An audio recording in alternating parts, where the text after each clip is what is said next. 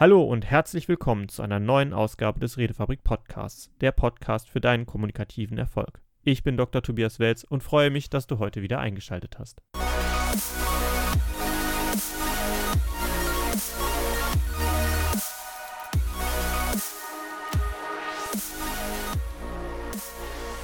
Herzlich willkommen zu dieser heutigen Folge des Redefabrik Podcasts.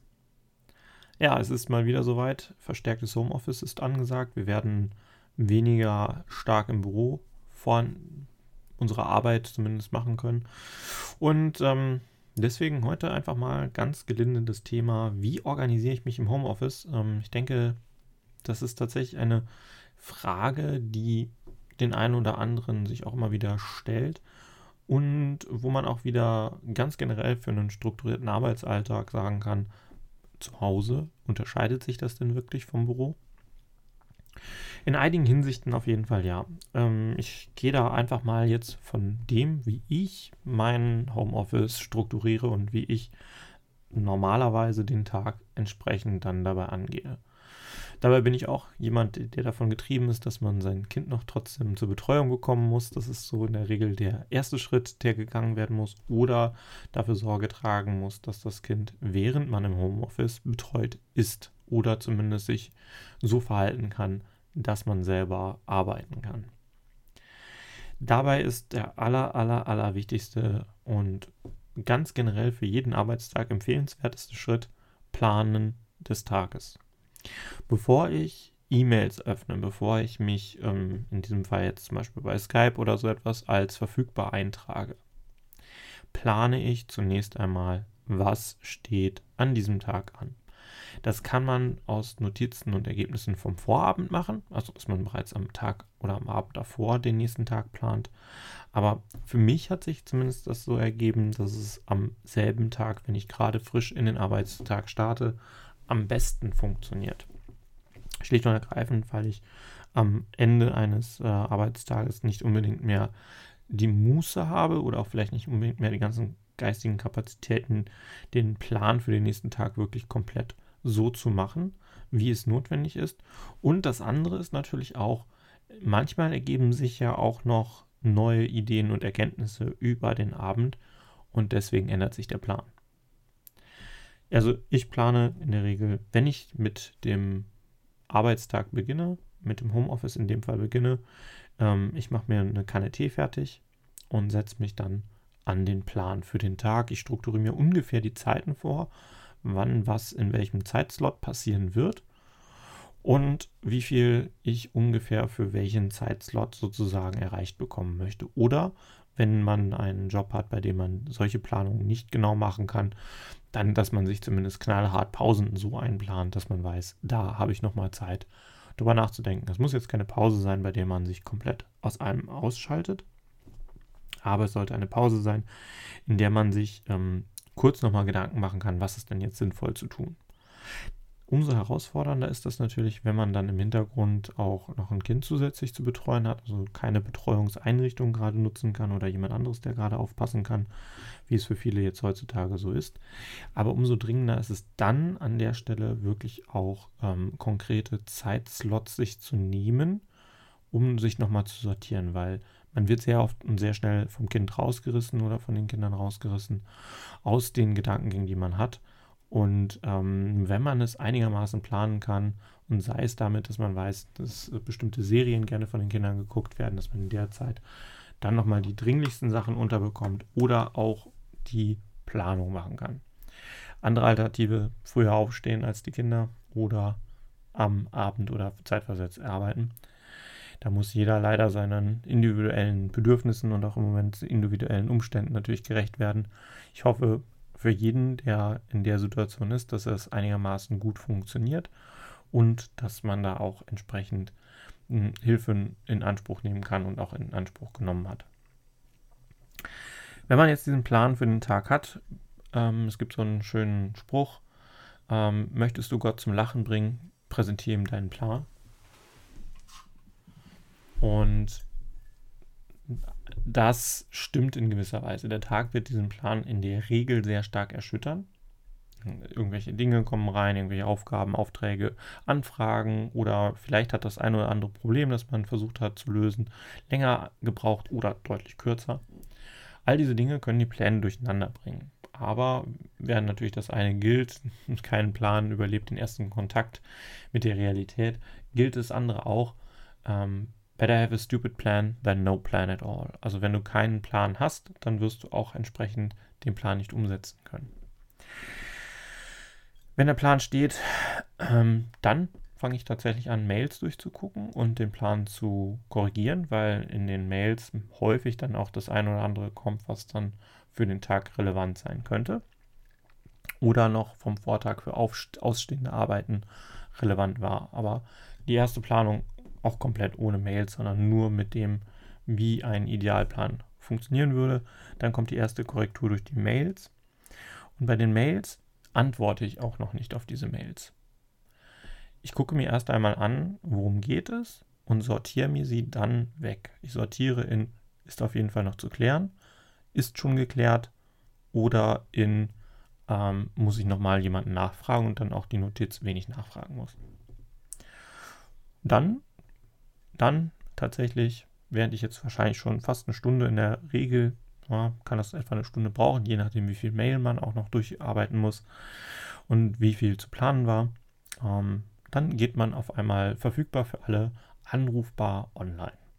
Jetzt im Homeoffice werden natürlich dann in der Regel alles über Skype, Zoom oder ähnliche Plattformen gelöst, um miteinander in Kontakt zu treten oder man schreibt halt entsprechend die Mails. Und an dieser Stelle, wenn ich jetzt tatsächlich auch bereit bin, sozusagen zu sagen, jetzt bin ich auch online, dann sollte man auch wirklich verfügbar sein. In der Regel ist es nämlich so, dass die Kollegen im Homeoffice ja auch sitzen und auch darauf angewiesen sind, zu wissen, dass jemand verfügbar ist, aber dann auch wirklich erreichbar ist. Das heißt, ich muss an dieser Stelle dann zunächst einmal gucken, gibt es irgendwen aus den Mails, die ich jetzt gerade bearbeitet habe, gibt es irgendwen, den ich kontaktieren muss. Und jetzt wäre die Stelle, die Leute idealerweise erst einmal versuchen anzurufen und mit ihnen dann auszumachen, hast du jetzt Zeit, um kurz darüber zu sprechen. Oder hast du im Laufe des Tages dafür Zeit? Sollten die natürlich telefonisch nicht erreichbar sein, dann kann man natürlich auch da die Mail schicken. Aber persönlichen Kontakt, also in dem Fall Anruf, sollte immer der erste Weg sein und danach der schriftliche. Es sei denn, man weiß, die andere Person hat definitiv jetzt keine Zeit dafür, weil sie zum Beispiel in einer Besprechung ist.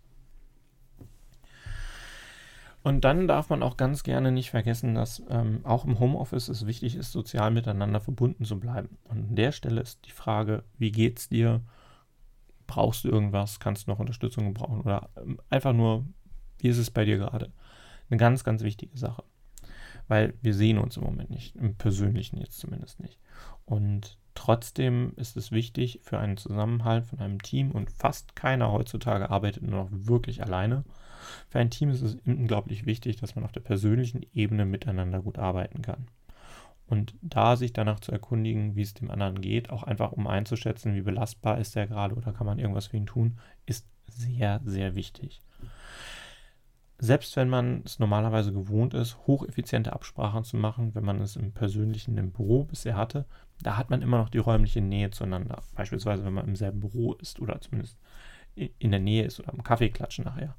Das sind Bindungsmomente, die sonst wegfallen. Das heißt, man muss es im Homeoffice tatsächlich sich künstlich in Anführungszeichen ein bisschen reinholen, indem man auch ein solches Telefonat auch gerne mal damit beginnt, mit zu fragen, hey, wie geht's dir gerade? Und dann ist eine ganz spezielle Sache fürs Homeoffice, wenn man die Möglichkeit hat, die eigene Verfügbarkeit zu regeln, dass man auch wirklich nach außen hin klar darstellt, wie bin ich wirklich wann verfügbar. Manche Organisationen nutzen dafür die Kalendereinstellung, pflegt diesen Kalender. Man wird deutlich weniger angerufen, wenn man sagt, in der Zeit bin ich nicht verfügbar. Es klingt seltsam, aber tatsächlich halten sich viele Leute direkt daran, wenn man im, einen Blocker irgendwo sieht in einem Kalender oder eine Nichtverfügbarkeitsmitteilung.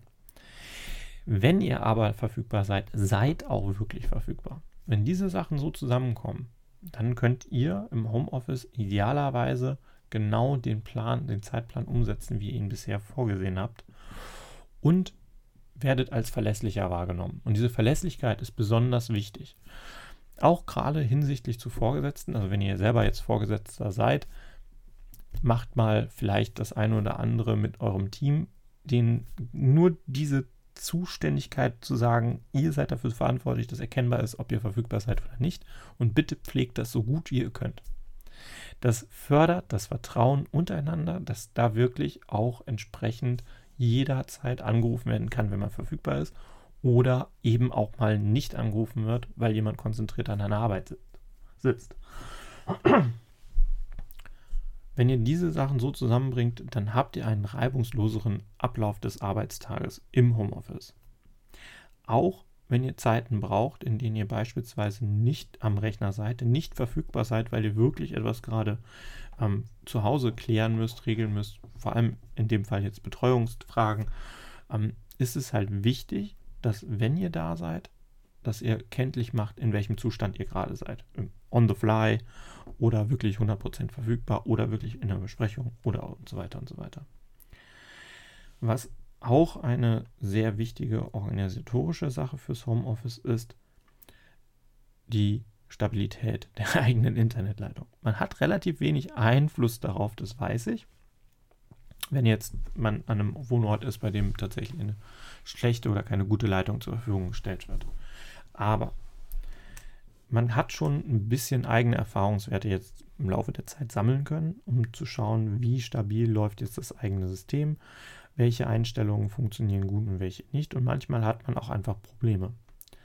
Ihr solltet sicherstellen, dass ihr einen Ausweichplan habt, wenn mal wirklich das Internet etwas länger ausfallen sollte, dass ihr dann nicht unerreichbar seid, beispielsweise weil das Festnetz noch funktioniert, und dass ihr dann an der Stelle nochmal das Team informiert, also einen, einen anderen Kanal noch zu haben, um mit den Leuten, mit denen ihr zusammenarbeitet, nochmal eine Information reinzubekommen.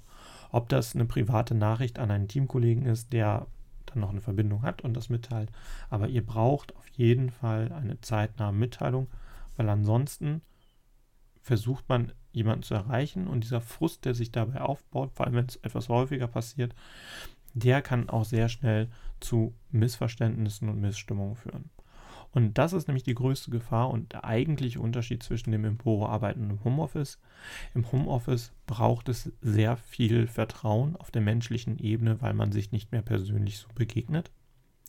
Dafür hat man andere Flexibilitäten, während das Büro einem genau diese Möglichkeiten gibt, dass man mit denen, mit denen man zusammenarbeitet, auch wirklich zusammen ist, in einem Raum, in der Nähe und entsprechend innerhalb der Organisation ein Vertrauen aufbauen kann.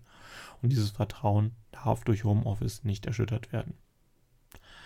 Ich hoffe, das Durchführen von meinem Arbeitstag organisieren im Homeoffice hat euch vielleicht ein bisschen geholfen, vielleicht ein paar Inspirationen mitgegeben, wie ihr was verändert oder einfach nur bestätigt, dass ihr alles genauso macht und auch hochgradig damit zufrieden seid.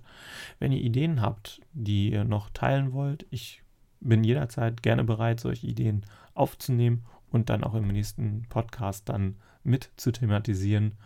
Schreibt dafür einfach an podcast.redefabrik.net mit euren Vorschlägen und dann schauen wir mal, ob andere Leute auch davon profitieren können. In diesem Sinne wünsche ich euch natürlich einen schönen Tag und natürlich viel kommunikativen Erfolg.